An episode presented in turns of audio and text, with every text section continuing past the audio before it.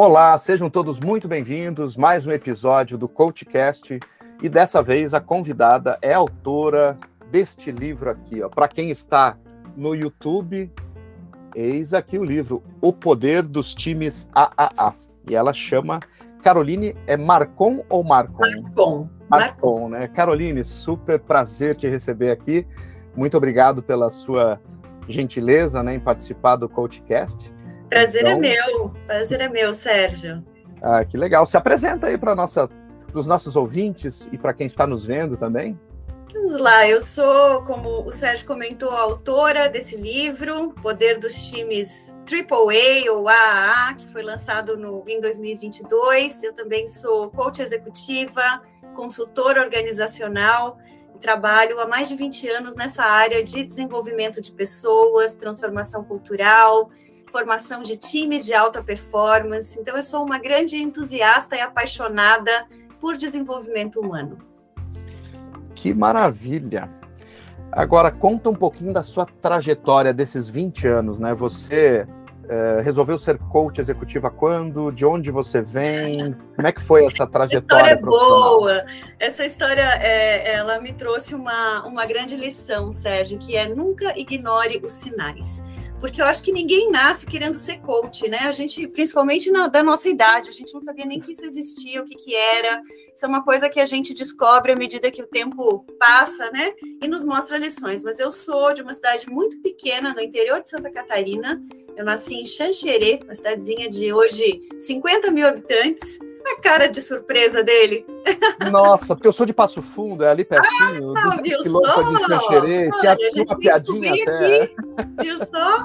Então, eu nasci lá e quando eu tinha uns 10 anos eu já comecei a me inquietar, né? Na época não tinha internet, eu queria descobrir uh, mais coisas do mundo, eu queria, enfim, ter contato com outras experiências e eu inventei um emprego para mim. Então, aos 10 anos, eu comecei a trabalhar nos Correios, que para mim era a centro de inovação daquela cidade, porque era onde chegavam as notícias, as revistas, né? Chegavam primeiro lá então eu fiquei amiga da gerente do Correio e eu era uma pequena Dora. Você lembra da Central do Brasil, onde a Fernanda Montenegro escrevia cartas? Lembro, lembro. Então, os, os Correios na época tinham uma pequena salinha onde as pessoas não alfabetizadas iam e você ajudava a escrever Uh, as correspondências. Uhum. E eu fazia esse trabalho, né? Com 10 anos já sabia escrever direitinho, mas eu não me contentava só em escrever as cartas. Eu queria saber a história. Então a senhora quer escrever para o seu ex-marido, ele sumiu tem 20 anos, foi para São Paulo, nunca mais voltou. E aí elas me contavam o que, que eu deveria escrever na carta, né? Mas eu ia perguntando, e eu lembro de uma que eu perguntei assim: ok, ele sumiu há 20 anos, mas me conta uma coisa, o que, que foi que a senhora fez? Ela me olhou assim, né? Uma criança perguntando. Não, porque ninguém some assim. Alguma senhora aprontou. A senhora tem que pedir desculpa. então, nessa época, eu já eu tinha um gosto muito grande pelo trabalho. Eu admito que sou realmente uma apaixonada por esse trabalho de ajudar pessoas e tudo mais. E também, de alguma forma, eu já fazia meio que um coaching ali. E a minha trajetória nos Correios durou quase um ano, até que chegou uma denúncia de trabalho infantil e eu tive que sumir dos Correios. Então, depois disso, comecei a dar aulinhas de inglês para crianças. Eu fazia inglês desde os 7, então com 12 eu já dava as minhas aulinhas. E com 15 mudei para Florianópolis com uma missão colocada pelo meu pai, que não queria que eu saísse do interior, que eu só iria para Florianópolis se fosse para fazer assim dois cursos que não, né, uma coisa muito diferente do que teria ali se fosse passar na federal, porque senão eu deveria ficar, eu, OK. Então fui fazer direito na federal e administração na, na estadual é, de Santa Catarina, que era o meu passe né, para a, a cidade. Então fui, aos 15 anos fui para fazer cursinho e tal, com 17 já entrei na faculdade e descobri que direito realmente era uma coisa muito mais para agradar a família, mas o que eu gostava mesmo era essa vida de trabalhar com negócios, né, de é, mais da área da, da administração. E quando eu me formei, eu entrei num programa de trainees fiz vários na época, era final de 2001, então todo mundo queria ser trainee, né? Era moda naquele momento, principalmente em telecom, que era uma coisa também que estava se privatizando, a gente tinha aquele boom das teles, a internet chegando, então tinha muita novidade associada a esse campo. Então, me mudei para Brasília e fui ser uh, trainee uh, da área de pessoas da Brasil Telecom, que depois virou hum. Oi. E fiquei cinco anos nesse, nesse primeiro, nessa primeira experiência, onde eu fiz também mestrado em psicologia organizacional. Aí eu já comecei a focar um pouco mais. E um trabalho com a ONU, que foi assim para mim uma grande escola de gestão da mudança, de experiência de transformação cultural. O que, que a gente fazia? A gente tinha um grupo, né? A União Internacional de Telecom é o braço da ONU que cuida do desenvolvimento de telecom no mundo, então ela faz parceria com essas grandes empresas. E nós tínhamos uma história bem interessante de privatização para contar. E eu, na época, como trainee, falava inglês, espanhol fluente, então eu conseguia representar a empresa em alguns fóruns, dando uma palestrinha, alguma coisa assim.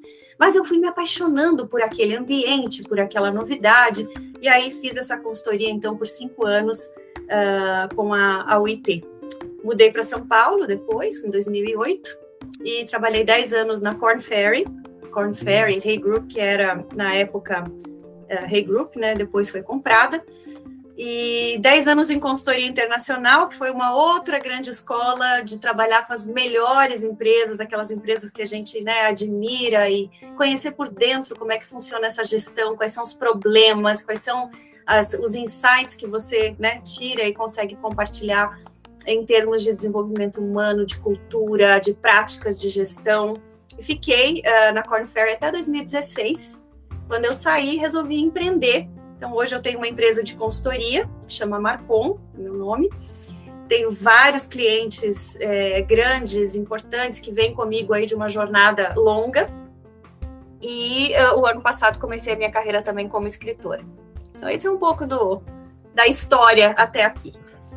E eu cheguei até você, né, Caroline, é, através de um artigo que eu estava lendo, né, que eu te falei, e aí fui, corri, corri te encontrar no LinkedIn, e ela teve a gentileza né, de responder rapidamente, porque eu achei fantástico esse livro, mas não só por isso, pela trajetória também, né? E olha essa história que fantástica, né? Começar com 10 aninhos, hein? E depois o pessoal impedir de você de trabalhar, isso é, é terrível. É, é, que era meio esquisito, né? Eu sim. acho, para eles, eu até entendo, né? Sim, mas para mim foi uma experiência linda. E, e, tem uma história que eu não contei, mas que, que não cai na prova, como a gente fala, né? Uhum. fui sorteada no show da Xuxa, porque eu fazia as cartinhas, e como eu tinha 10 anos, o tempo que sobrava eu escrevia para concursos e, né? Ah. Minha remuneração era em selos, você imagina. Olha só. Então, é, tinha esse lado criança também, sabe? De querer aparecer no show da Xuxa, até que aconteceu. Então, foi uma história bonita que acho que só me construiu como pessoa. Uhum. E eu tenho uma experiência com o trabalho que é uma experiência muito gratificante de construção, de, de aprendizado. Então, para mim, era, era trabalho barra diversão e o mais bonito é que depois né, de, de, de, muito trabalhar em empresas, com clientes, com coisas mais sérias, mas hoje eu consigo resgatar um pouco dessa leveza do trabalho. Uhum. Então hoje eu consigo trabalhar e me divertir uh, como, como eu gosto de fazer. Ah, que legal. coisa boa, que coisa boa. Agora eu quero que você conte também para os nossos ouvintes aqui e para aqueles que nos assistem, né? Sobre o prefácio do livro, né? Conta um pouquinho assim de como foi ter contato. Para quem não conhece, ainda vá pesquisar também esse rapaz que ela vai falar o nome aqui. Esse, na verdade, rapaz, não, esse senhor já, essa, senhor. esse senhor que é muito chamado legal. Richard Barrett. Richard Barrett é hoje uh, considerado o novo Maslow, né? Eu ouvi isso da esposa dele, da Krista, quando nós estávamos juntos, quando nós nos conhecemos em 2017 na Itália, e ela ela trouxe ele, ele fez aquela cara de não, não exagera, mas de verdade é, eu concordo com ela. Tem muita gente que trata o Richard assim, porque o que ele fez, na verdade, foi melhorar o estudo excelente do Maslow, que traz para a gente ali a, a hierarquia das necessidades humanas, uma compreensão muito profunda sobre motivação. E o que o Richard fez foi dizer o seguinte: ok, mas eu cheguei na, no nível motivação do Maslow, que é o nível da autorrealização, quando a gente já fez tudo que gostaria de ter feito na vida, aquilo que você se propôs a fazer, e sobrou muito tempo. Então ele conta um pouco da história dele, que resumidamente é a seguinte: ele era um executivo do Banco Mundial na Suíça uh, trabalhando na parte de engenharia, é um engenheiro civil de formação e ele trabalhava com grandes projetos de engenharia, mas na parte financeira, de viabilidade econômica e tudo mais. Aos 43 anos, ele teve uma crise de meia-idade típica e ele falou o seguinte: eu não quero mais fazer transportation, eu quero agora começar a fazer uma outra coisa que se chama transformation né? Só que eu não sei nada de transformation. Isso é uma área que eu preciso descobrir, mas eu estou me transformando e eu preciso entender o que está acontecendo comigo. Então, nessa fase, ele passa por uma mudança muito grande na vida pessoal. Ele sai do Banco Mundial, vai para a Índia e fica um ano sabático estudando toda a filosofia védica, que é de onde vem essa raiz uh, do, do que ele chama de níveis de consciência ou escalas de desenvolvimento psicológico e ele tem uma mente muito brilhante, onde ele consegue fazer conexões entre conceitos complexos de uma maneira simples. Eu sou apaixonada por filosofia védica, eu sou aluna do Deepak Chopra, que é outro grande mestre uh, desde 2014, já tive várias vezes no centro dele, na Califórnia. E quando eu vi que o Richard também trazia esse conhecimento, eu falei, nossa, eu preciso entender como é que isso funciona. Então nós ficamos, nós fizemos o, a certificação dele, né, a certificação Barrett, que é muito conhecida. Eu sei que nós estamos num coachcast, então tem muita gente que nos escuta que também é da área. A certificação do Barrett foi o primeiro passo para a gente entrar em contato com essa metodologia e entender como que a gente pode usar isso em processos de coaching. São diagnósticos muito simples de fazer, mas de um resultado profundo, que trazem uma compreensão profunda para o cliente e eu comecei por aí, fazendo a certificação, depois fui conhecê-lo na Itália, passamos uma semana de autodesenvolvimento, onde a gente vai realmente, ele se propõe, né, a, a ir do ego para a alma. E o Richard fala em alma, em assuntos de espiritualidade com tanta naturalidade que me encanta. Porque, de fato, são coisas que muitas vezes a gente não sabe como pôr em palavras. Uhum. Fala, minha alma me disse para falar isso para você. Aqui estou né, fazendo o trabalho. Então foi uma, uma experiência muito boa. Depois disso, a gente faz parte de um grupo com ele de coaches que se encontram online. Ele, ele teve um trabalho bonito na pandemia, que foi de unir um grupo de pessoas. Hum. Gente, olha, ninguém sabe exatamente o que está acontecendo, mas vamos, vamos tratar aqui no nosso grupo de como é que a gente pode se ajudar, como é que a gente pode aprender com tudo isso. E, então a gente tem um contato próximo com ele e quando a gente resolveu colocar todo esse conhecimento no livro, que foi também em 2020, então começou a pandemia, e eu falei para o Paul, que é o coautor comigo, meu, meu sócio de trabalho, olha, a gente não vai ter outra oportunidade. Uhum. Tá? Em lockdown, né, de fazer tanta coisa em casa, então vamos aproveitar essa oportunidade de fazer desse limão uma limonada. E ele topou o desafio, a gente conversou com o Richard, que foi um, assim, entre outras pessoas muito generosas que nos ajudaram. Então, ele não só escreveu o prefácio, como ele nos atendeu, deu várias dicas de como ele achava que a gente poderia estruturar melhor uhum. essa parte, principalmente a parte final do livro, que é a parte de desenvolvimento humano, transformação pessoal. Uhum. E é uma das pessoas que talvez mais nos uh, ensine. A gente tem sorte, realmente, e de ter muita gente boa no caminho, sabe? Por isso nasceu o livro, uh, é muito mais para a gente colocar essas pessoas, esse conhecimento à disposição de mais consultores, de mais coaches, de executivos, de empreendedores que queiram fazer esse trabalho também uh, de, de crescimento do seu negócio e, e o seu crescimento pessoal. Que então, bárbaro isso aí. Richard. Ah, que bárbaro isso. O Paul não fica no Brasil? É fica, fica sim. Ah, ele fica no Brasil fica. também? Ele, ele fica, ele viaja bastante, mas tem, tem residência em São Paulo também. Ah, legal. Ele está há 15 anos em São Paulo. Ah, legal. Ele é americano? O Paul é irlandês. Ah, irlandês. irlandês.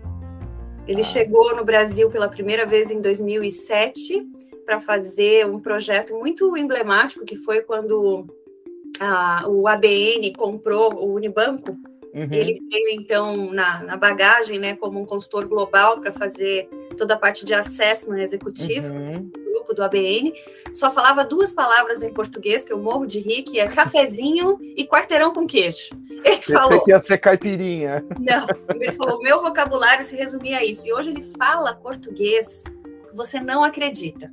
Que legal. Então, nós fizemos esse trabalho juntos. O Paul escreveu a parte dele em inglês, eu traduzi. Uhum. E eu escrevi a minha em português, depois a gente juntou e, e saiu esse livro. Que bacana, que coisa boa. E este, falando aqui sobre o primeiro capítulo, né, que ele, ele está intitulado de Propósito, né? É, nunca foi teu propósito ser uma escritora? Ou já chegou a pensar lá no passado? Sim, sim. Olha, desde que eu escrevia cartinhas aos ah, 10 tá. anos, eu tenho uma paixão por essa coisa da escrita, da leitura. Eu já sonhei em ser jornalista, mas, uh, enfim, acabei indo por outro caminho, mas sempre sabia que um, um, dia eu iria escrever um livro. Só que antes de escrever um livro, eu tinha que ter uma boa história para contar.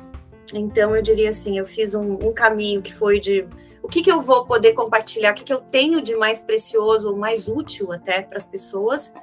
Uh, e nesse momento, em 2022, eu me senti preparada para lançar, falando, acho que agora a gente tem uh, realmente uma história para contar que faz sentido para o outro, né? Porque o livro é isso, é um ato de serviço, né? É um ato de você compartilhar coisas que você sabe que vão ajudar outras pessoas. E o que eu descobri, descobri nessa jornada, Sérgio, é que de verdade Para escrever um livro que você precisa principalmente conhecer, ter no teu meio pessoas interessantes que possam compartilhar. Uhum. Porque o que a gente fez foi muito uma costura de cases, né? De empresas como Volkswagen, Cargill, Unilever, que é essa do primeiro capítulo que fala de propósito, uhum. uh, o Grupo Três Corações, Unimed. Então a gente juntou histórias, CIA, que a gente conhece bem, são clientes, pessoas ou pessoas que a gente tem um contato é, próximo, mas você conhecendo pessoas que te alimentem e, e, e sejam generosas o suficiente para querer dividir esse conhecimento, que é um pouco do que você faz com o teu podcast. Uhum.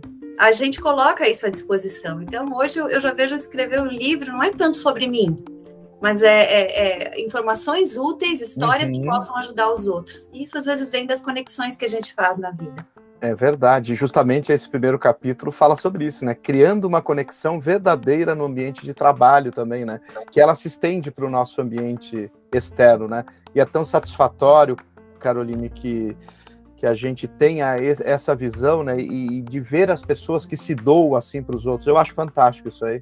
Então você está super de parabéns por ser acessível, por levar isso, se conectar com o mundo, né, e trazer esse conhecimento seu aqui, toda essa tua experiência aí, que começou lá nos Correios, em olha isso, muito tá interessante, vendo? muito interessante. Inclusive tem tinha uma piadinha lá, né, de, de Chapecó para Xanxerê, da ponte, né, eu não lembro qual era, porque faz 24 anos que eu saí lá do Rio Grande do Sul. Eu também, também. faz 30 anos que eu saí de lá, mas a, a, a piada que eles fazem, é, na verdade, os três nomes, né, que é Chapecó, Xaxim e Xanxerê, ah, os três nomes com É verdade.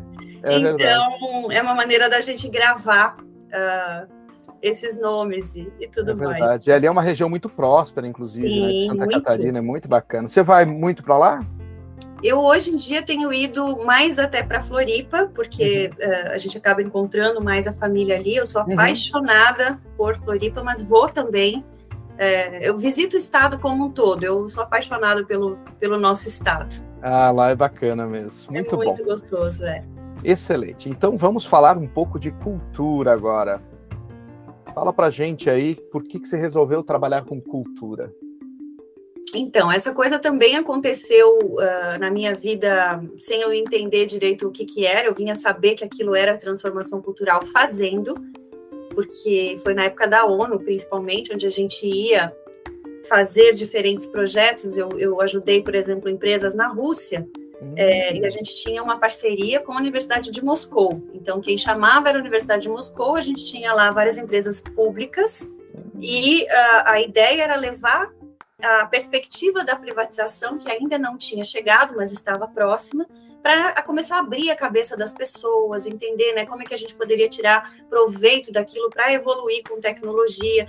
E eu percebi nesses tipos de contatos, Sérgio, os primeiros, as primeiras barreiras culturais. É muito diferente você dar um treinamento como esse que a gente fazia num país da América Latina e você ir para a Rússia onde eles têm uma visão do que isso significa totalmente diferente. Tinha palavras que a gente não tinha nem tradução, porque a cultura não entende aquele conceito. E aí eu comecei a entender, nossa, o negócio de cultura é muito importante, porque é o que ou viabiliza ou impede uhum. um plano, uma estratégia de se concretizar. Então, se você não entender a cultura, você pode ter a melhor estratégia, você pode ter a melhor visão, mas você não vai conseguir implementar. E aí eu comecei a entender como isso era grande, como isso era complexo, né? E, e, e estudar, e, e, fui fazer o meu mestrado nisso. Tive experiências práticas muito interessantes também, é, como uma onde eu tinha, sei lá, 26 anos, e eu fui dar uma essa mesma palestra no Bahrein, imagina, na Arábia Saudita. Eu cheguei lá, eu era uma das únicas mulheres, né? A maioria das, das, delegações só homens e tal, ou mulheres, mas que não iam palestrar, elas estavam mais assistindo. E eu sentia a dificuldade que é você conseguir esse mesmo espaço de voz, isso já faz um tempo também, mas numa cultura árabe, né, numa cultura onde as mulheres de verdade não têm esse espaço, não tinham. E, e também essa questão cultural que eu até falei para eles na época, a gente treina muito as pessoas na ONU para questões de segurança. Então eu sabia uhum. tudo que podia acontecer em termos de segurança, o que, que eu poderia falar, o que, que eu não poderia, coisas suspeitas. Mas a, a questão da integração cultural não se falava. Eu falei, vocês esqueceram da principal parte aqui. E eu cheguei, eu enfrentei, eu chegava no elevador, eu cumprimentava as pessoas. Lá, para eles, é uma falta de respeito absurda você olhar para um homem no olho e dizer bom dia. Eles se sentem afrontados, você tem que olhar para baixo e você não pode a, a, cumprimentar, né? Então eu cometi essas gafes culturais que para mim era a minha educação. Sim. Então a cultura, ela veio muito dessa experiência. Eu fui aprendendo na minha maneira o que, que funcionava, o que não funcionava e como isso fazia a, a estratégia possível ou não fui estudar, fui trabalhar em consultoria, fui trabalhar com vários clientes e hoje eu percebo realmente que os meus clientes, Sérgio, que tiveram mais sucesso, que têm mais sucesso na, na parte, enfim, de, de sustentabilidade financeira, na parte de, enfim, empresas que realmente crescem ao longo do tempo, são aquelas que têm uma cultura clara e que entendem como essa sua cultura ajuda no seu negócio e também aquilo que ela atrapalha e estão dispostos a melhorar. Clientes que ignoram a questão cultural são clientes que patinam. E você vê isso sempre. Eles patinam, eles, eles continuam fazendo a coisa errada, porque tem ali um, uma falta de consciência muito grande do meio, né? Porque a cultura é o meio. Uhum, uhum. Poxa, onde você quer chegar, você tem os recursos, mas quem implementa são as pessoas. A interação entre as pessoas é o que faz a cultura se manifestar. Então, se você não entende essa parte, meu Deus do céu, você não vai é, conseguir chegar. Então, no livro, a gente tem um capítulo onde a gente conta casos bem-sucedidos e casos mal-sucedidos. E aí você percebe o que fez a diferença. Então, a gente fala basicamente da importância de ter uma alta liderança próxima, consciente, sabendo qual é o seu papel, tendo consciência do impacto que gera na empresa. Por quê, Sérgio? Porque na maioria das vezes, quando não funciona, o problema está na alta liderança. Eles é que fazem o, o, o, dão as mensagens, por exemplo, contraditórias, né? Que é você falar uma coisa e fazer outra, encher de comunicação sobre um movimento de transformação, ou seja, você gera uma expectativa em toda a empresa você não consegue sustentar porque você não está preparado para mudar. Isso são coisas básicas, mas que acontecem todos os dias nas empresas. Então, enquanto a gente não tem uma alta liderança comprometida e dizendo nós vamos ser o exemplo do que a gente quer construir, é aquela história de Gandhi, né? Seja o exemplo do, do que você quer ver no mundo, uhum. não vai para frente. Muito bom, perfeito. E hoje, Carolina, a gente tem muito essa questão do resultado a qualquer preço para muitas empresas, né? E essa cultura, juntando aqui com a questão da alma da liderança, como ter resultado com alma. na liderança? Esse ter resultado com alma, para mim, é o que sustenta resultado ao longo do tempo. É o que faz com que empresas como uma Unilever, por exemplo, dure o tempo que está durando, uma Cargill, que é a maior empresa hoje é, familiar do mundo, né, de origem familiar, tem 150 anos, enfim, são empresas que estão calcadas em algo que é mais perene do que só uma trend do momento, do uhum. que só uma. Então, são empresas que têm um conjunto de valores que sobrevive, né? A alma, ela tem a ver com isso. O que, que nos diferencia? Qual é a nossa essência? Então, é muito complicado você falar de uma empresa que, que se mantém dessa maneira e que não tem um propósito claro, que não seja só ganhar dinheiro. É lógico que ganhar dinheiro é importante e a gente trabalha para fazer os nossos clientes ganharem cada vez mais dinheiro, né? Que fique muito claro. Mas não pode ser só isso e não pode ser a qualquer custo. Assim, tem que ser de uma maneira que realmente é, se sustente. Então, a alma é um conjunto de princípios que vem na frente, que são inegociáveis, e é você ter líderes comprometidos em viver de acordo com aqueles princípios, que muitas vezes não é fácil. Eu vou te dar um exemplo que as pessoas vão reconhecer. Quantas vezes a gente tem no nosso time uma pessoa que entrega ou supera em termos de resultado, é um excelente entregador, mas que tem comportamentos tão nocivos, né? Que você diz a pessoa não tem valores, ela é um trator, ela passa por cima, mas é o que melhor entrega. E aí, quantos têm coragem de demitir aquela pessoa, de tirar aquela pessoa do time? Poucos, porque muitas vezes é aquela pessoa que faz o número. Então, no curto prazo, você se apoia em modelos que estão te destruindo valor no longo prazo. Porque você dá uma mensagem errada para todos os outros que estão. E aí você cria uma competição que não é saudável, até comportamentos que beiram aí a falta de integridade, uhum. beiram e às vezes vão, vão além, né? Então, quantas empresas, quantos líderes estão preparados para dizer: olha, você é um bom entregador, mas eu estou te dando aí uma chance de mudar de comportamento. Uhum. Se você não mudar de comportamento, a consequência vai ser outra. E fazer isso acontecer. Perfeito. É, chega a ser assustador, viu? Eu esse mês eu já tive três casos assim de relatos de líderes que estão passando em coaching comigo, de, de histórias que contaram em empresas que trabalharam e tanto na empresa que estão hoje ainda, que tem esse tipo de comportamento e é, é feito vista grossa pela alta gestão e acontece que provavelmente no futuro, né, esse imediatismo não vai ser, não vai ser coisa boa, não, nessa cultura, digamos assim, muito selvagem, né? Uma hora a conta chega, uma, uma hora... hora... e veja o caso Americanas. Sim, isso mesmo. Agora já estou vendo aqui algumas algumas chargezinhas explicando ali pro explicando isso de forma bem pejorativa. Pegou mal, né? Pegou mal não ficou legal. Ainda mais para eles, né? Porque aquela turma é muito boa e sempre foi muito boa de custos, né? Que é incrível, né? Tem no livro lá o Sonho Grande fala isso, né? Que eles se pautaram todo, toda a estratégia deles sempre foi de é, tem um custo bem enxuto em tudo e trabalhe muito, né? E agora a gente vê isso aí, poxa, alguns anos esse, esse déficit lá foi esquisito, mas tudo bem. Tomara que saiam disso, né? Porque afinal de contas quem tá para baixo não tem culpa, né? Com certeza, com certeza. Mas Muito fica aí bom. a lição para a gente aprender, é, é, nesse sentido que eu gosto de, de, de fazer o alerta. Fica a lição para a gente aprender que é, uma hora a conta chega para todo é mundo. É verdade, é verdade, uma hora a conta chega. Muito bom.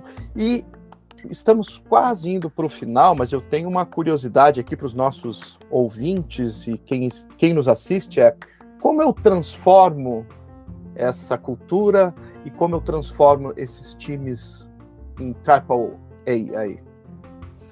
É um processo, né? Essa transformação, ela, ela começa por uma grande tomada de consciência pessoal da alta liderança, no sentido de como é que a gente quer seguir, né? Do que que a gente, qual é a nossa visão? Então precisa ter uma visão muito clara é, de futuro para a companhia, uma visão de negócio, de estratégia, um conjunto de valores que acompanhem, que é isso que a gente chama da essência, né, do, do, do, propósito, que não pode ser apenas fazer dinheiro, mas talvez algo que vá realmente mudar a vida das pessoas, resolver um problema do mundo, né? E isso é, é, um discurso muito comentado pelas organizações mais né, exponenciais, as startups. Qual é o problema que você quer resolver? Então, o propósito ele tem a ver com isso.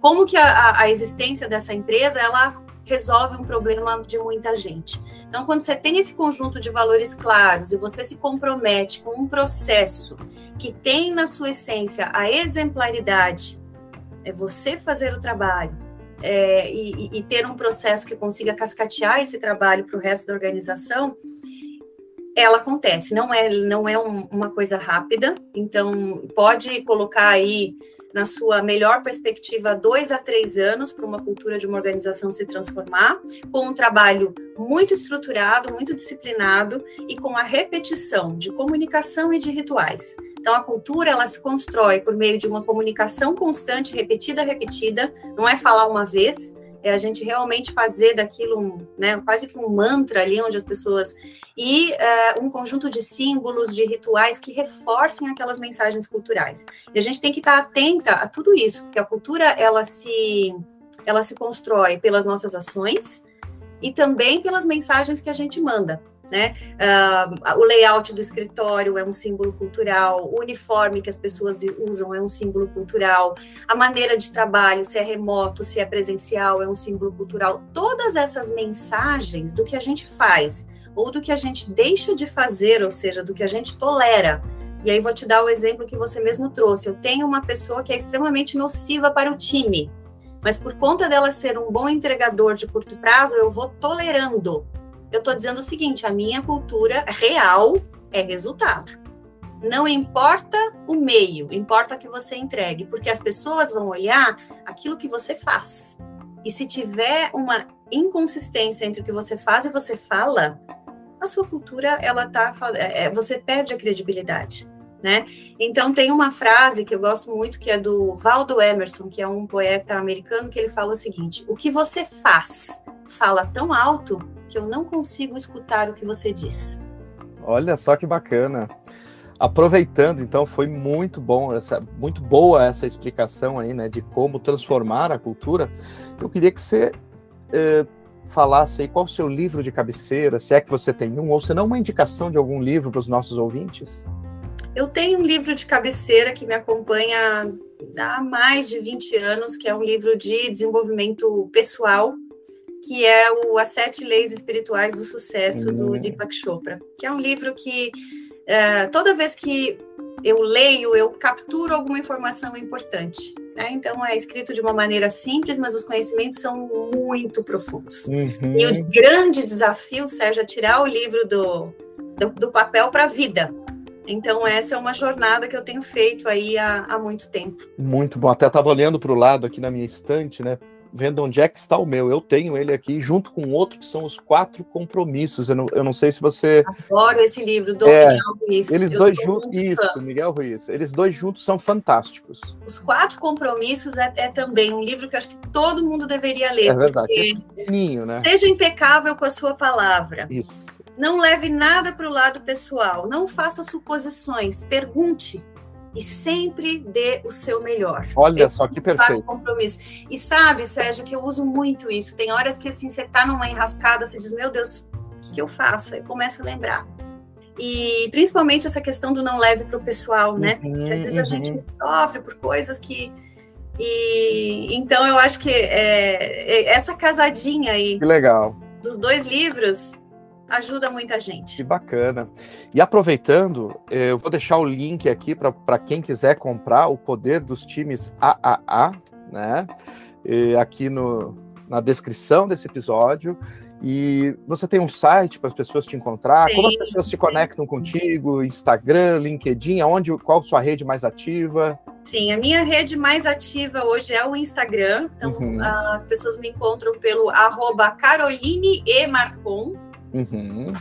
Eu produzo algum conteúdo no LinkedIn, mas é mais frequente no Instagram, porque eu acho que a plataforma é, te dá mais opções, é mais versátil para isso, e acabei me acostumando mais. Uhum. Eu também tenho um site da minha empresa, que é o www.marconlc, de Leadership Consulting, né? Então ficou assim, marconlc.com, que é, é, o site da minha consultoria. É ponto .com só, né? Ponto .com. Então tá jóia. Todas essas informações estarão aqui no descritivo desse episódio. Caroline, só tenho a te agradecer pela essa generosidade sua em participar Prazer desse episódio. E espero, não nos conhecemos pessoalmente, né? Espero uma hora dessa poder tomar um café contigo aí. Fico à disposição, vamos marcar sim. Estamos hum. dois em São Paulo, né? Fica Isso fácil. mesmo, estou aqui na aclimação. Então, vamos marcar sim. Obrigada, Sérgio. Eu que agradeço, e esse foi mais um episódio do CoachCast. Um abraço.